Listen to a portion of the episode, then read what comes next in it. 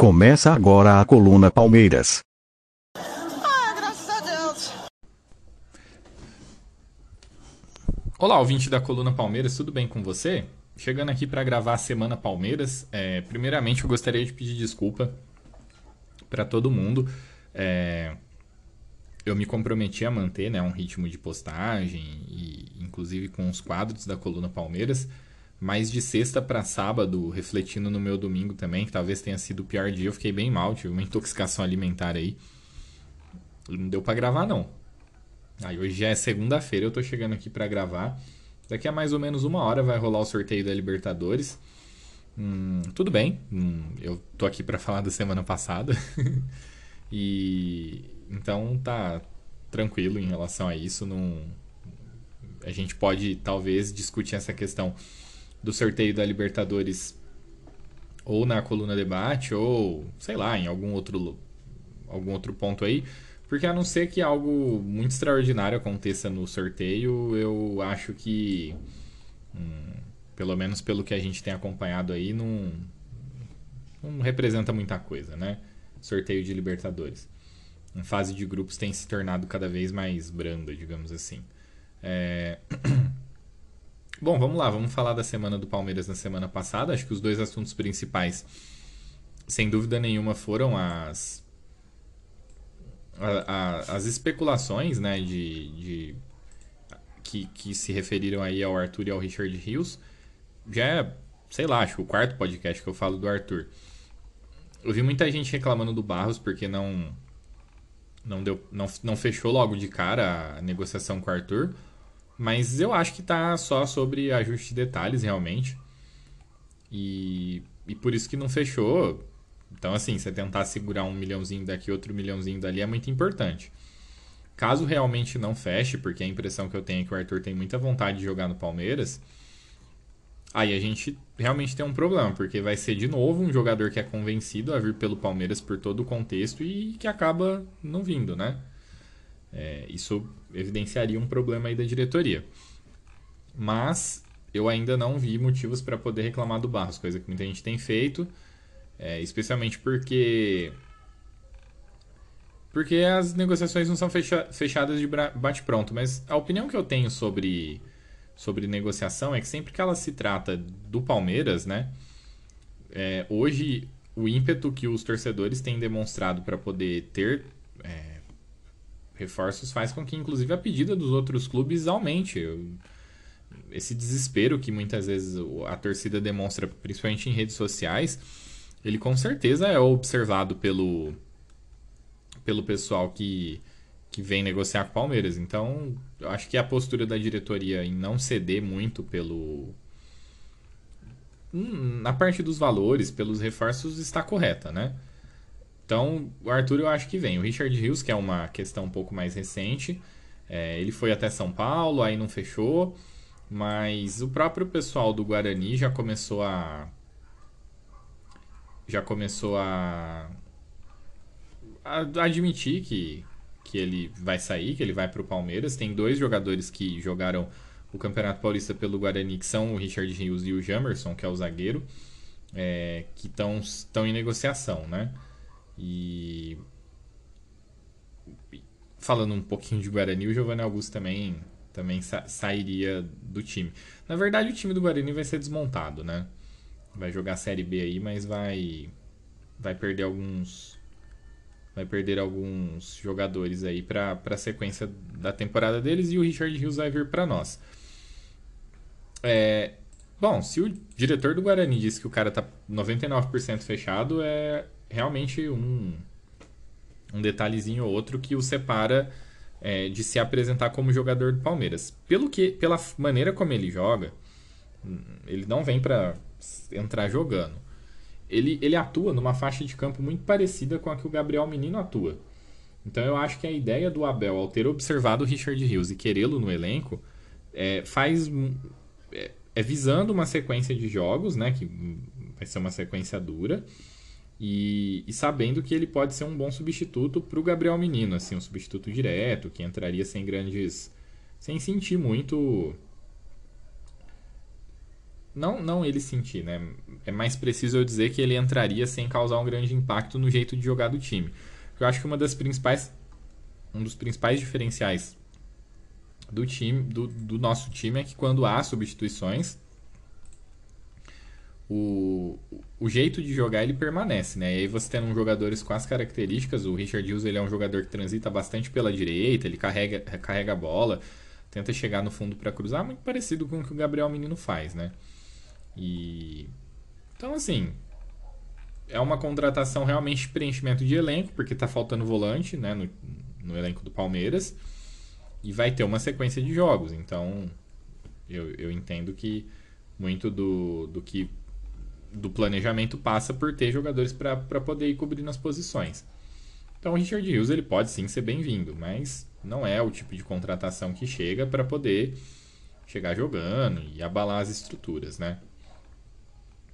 É... Então, sobre contratação, por enquanto, as duas únicas conversas que a gente tem mais adiantadas são em relação a esses dois jogadores. Uma questão muito interessante que saiu sobre o Palmeiras nessa semana também foi que o número de sócios torcedores do Palmeiras duplicou do início do ano para o momento, né? E uma boa parte, um bom fator de impulsionamento aí desse, desse aumento de sócios torcedores foi justamente o Palmeiras Pay. Então a gente já faz um tempo que se discute é, uma série de ações que poderiam tornar o Avante uma coisa que faz mais sentido pro, pro torcedor no geral, porque também é bom destacar que até agora no ano o Palmeiras vem mantendo uma média de público muito boa, é uma média de público de 40 mil, ela é puxada para 40 mil pelo jogo no. Isso é uma média do Palmeiras enquanto mandante, né? Ela é puxada para 40 mil pelo jogo que teve contra. É, que o Palmeiras jogou contra o Santos no Morumbi, que aí deu mais de 50 e puxou essa média para 40, né? Porque eu, eu, digo isso porque o Allianz Parque não cabe, não é tão, não, não cabe tantas pessoas quanto, quanto no Morumbi. Mas enfim, né? O Palmeiras então tá com mais de 130 mil sócios e muito do aumento foi por conta da adesão ao Palmeiras Pay. E já faz um tempo que a Leila ela meio que tenta criar uma ela tentou criar maneiras de tornar o Avante algo mais mais atrativo para pessoas que não podem ir até o estádio. E isso, o Palmeiras Pay ele é o, ele é o pontapé inicial nesse tipo de ação, porque para que as ações façam sentido para pessoas que não podem é, se aproveitar da parte dos ingressos, é, você precisa ter dados sobre essas pessoas para poder direcionar essas ações. Então já é uma coisa que, que o Palmeiras busca há um tempo, e com o lançamento do Palmeiras Pay, não só houve o impulsionamento do, do, do Avante, como também é, num, num futuro breve a gente vai começar a observar esse tipo de ação. Então, vai fazer mais sentido para pessoas que são de fora da, da capital e até de outros estados poder ser avante, né? E a Palmeiras Pay é uma conta, uma conta digital que as pessoas podem utilizar. Então, é todo um conjunto aí de, de ações de marketing envolvendo o clube que fazem sentido, não é só benevolência do torcedor para com o clube, né? Isso é muito importante. É, também na semana foi definido o local onde o Água Santa vai mandar o, o, primeiro jogo da final do Campeonato Paulista e vai ser na Arena Barueri. É, eu acho um pouco irrelevante, assim, tentou-se criar muita discussão em relação a onde seria esse primeiro jogo. Eu entendo que faria muito sentido o Água Santa mandar o jogo no seu, no seu próprio domínio. Por uma questão esportiva mesmo. Mas é óbvio que eles não querem perder a chance de ganhar dinheiro, né? E para que eles possam ganhar o máximo possível, eles precisam mandar o jogo num estádio um pouco maior. Não dá para eles mandarem o jogo nem na Neoquímica Arena nem no Morumbi por conta de manutenção no gramado, mas dá para eles mandar, mas a a Arena Barueri é viável e já fornece o triplo de ingressos que eles têm, é, que eles teriam caso eles mandassem o jogo lá no gramado deles. É, então, assim, não tem muito o que falar, vai, o jogo vai ser lá, depois no Allianz Parque. Eu acho, inclusive, que tenta se criar muita polêmica em relação a, a essa questão. Se não vão jogar em casa, tudo bem, tanto faz onde eles vão jogar, né? Não, não importa muito, na minha opinião. Então, é isso, tá definido. Só é importante porque quem for da, da, da, da região da capital pode se programar para poder ir até o jogo, porque certamente o Água Santa não consegue colocar 30 mil torcedores no estádio. E eles vão querer liberar o máximo possível de, de ingressos para a torcida do Palmeiras, porque, como eu disse, para eles fazer caixa é importante e é sempre bom lembrar que. Sempre bom lembrar, não, né? O Água Santa optou por não jogar a Copa Paulista, então o Água Santa encerra as atividades no, no, na temporada logo depois do Campeonato Paulista, que o Água Santa não tem divisão. Né? E. Então, assim, faz sentido se eles conseguirem uma boa renda nesse primeiro jogo. Eles vão. Eles vão. É, vão conseguir usar isso, obviamente, na sequência da temporada, para inclusive poder se planejar para o próximo Campeonato Paulista, que é muito do que os, os times do interior fazem, né? Eles começam o planejamento para o Campeonato Paulista muito antes, enquanto que os enquanto que os grandes não, não se planejam para o Campeonato Paulista, né? O, o Campeonato Paulista para os grandes eles, eles servem como ele serve como uma, uma pré-temporada. Então isso é bastante interessante. É, é uma notícia de hoje, né? Mas vamos dar uma roubadinha aí. O Palmeiras tinha um litígio um pouco longo é, a respeito do Mendieta com o Olímpia do Paraguai e a decisão foi favorável ao Palmeiras. Aí o, Olímpia vai ter que pagar 3 milhões de reais para o Palmeiras. Não vai mudar a vida do Palmeiras, mas é sempre bom ganhar e não perder, né? Até porque esse tipo de coisa enche o saco. É, e recentemente foi divulgado uma, algumas imagens sobre a, os aparelhos novos da Academia de Musculação do Palmeiras, que se adaptam em altura, peso e formatação de acordo com o, com o jogador, tem configurações até para eles poderem competir entre eles. Eu sei que parece algo um pouco idiota, mas assim, o Palmeiras ele é um time que tem se destacado muito pela preparação física e esse tipo de coisa só engrandece esse aspecto.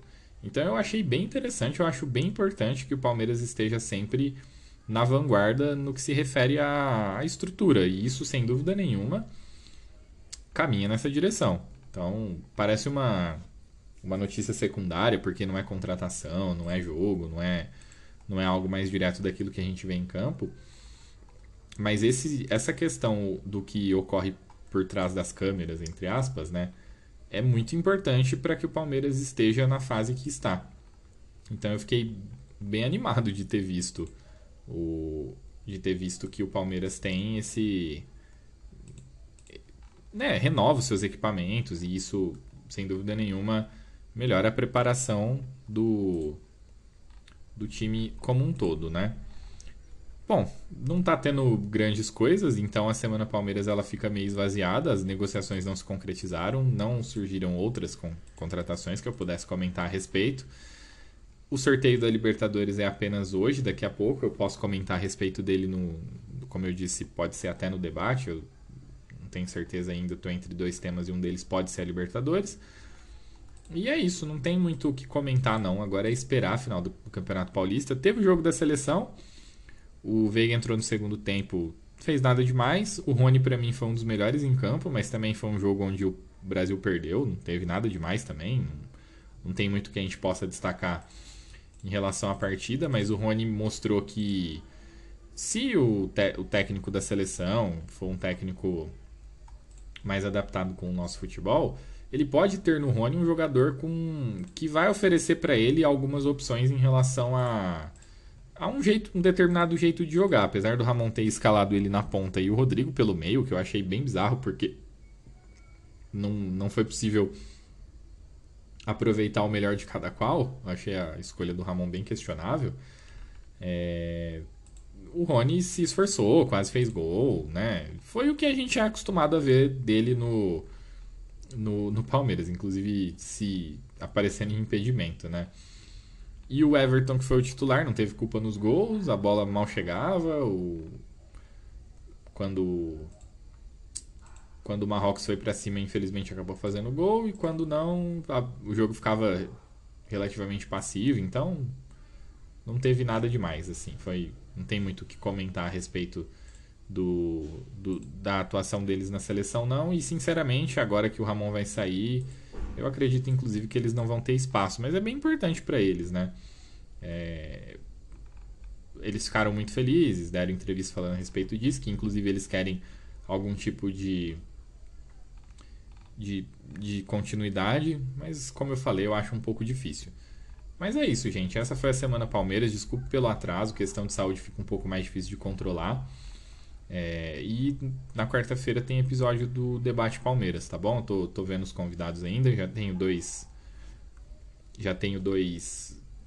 É, dois tópicos em mente que eu vou definir mais próximo do, da gravação. Só vou pedir para vocês, principalmente no, no, nos episódios de debate, é, opinem, por favor, para a gente poder saber se a gente está indo na direção certa, tá? É isso, obrigado e até a próxima.